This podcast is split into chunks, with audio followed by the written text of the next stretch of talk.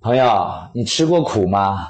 前几天我面试了一个小伙子，带了一份潦草的手写简历啊，除了一些基本的信息，没有任何可参考的价值。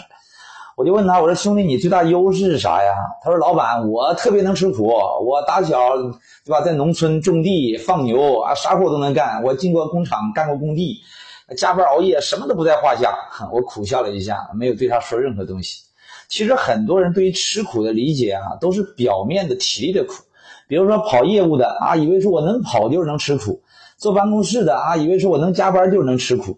其实这些苦来说，那都不叫本事。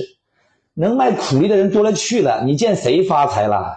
而且你知道，在富人的认知里面来说，能吃苦它包含着很多的意义：读书学习寂寞的苦，深度思考脑力的苦，自律习惯修行的苦，低头装孙子失去尊严的苦。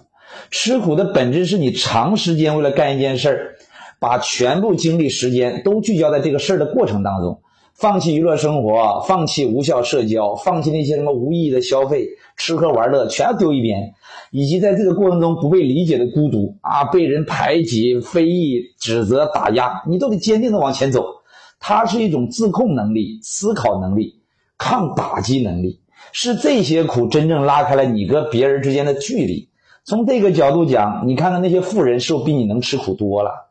所以呀，穷人对吃苦的理解太肤浅。熬夜到天亮啊，以为就就很厉害了，那只是感动你自己，出卖体力，你再拼命那也是廉价的呀。这些根本都不值得炫耀。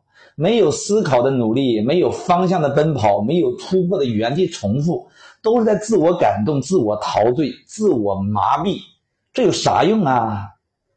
你这么多年吃过苦吗？好好想想吧。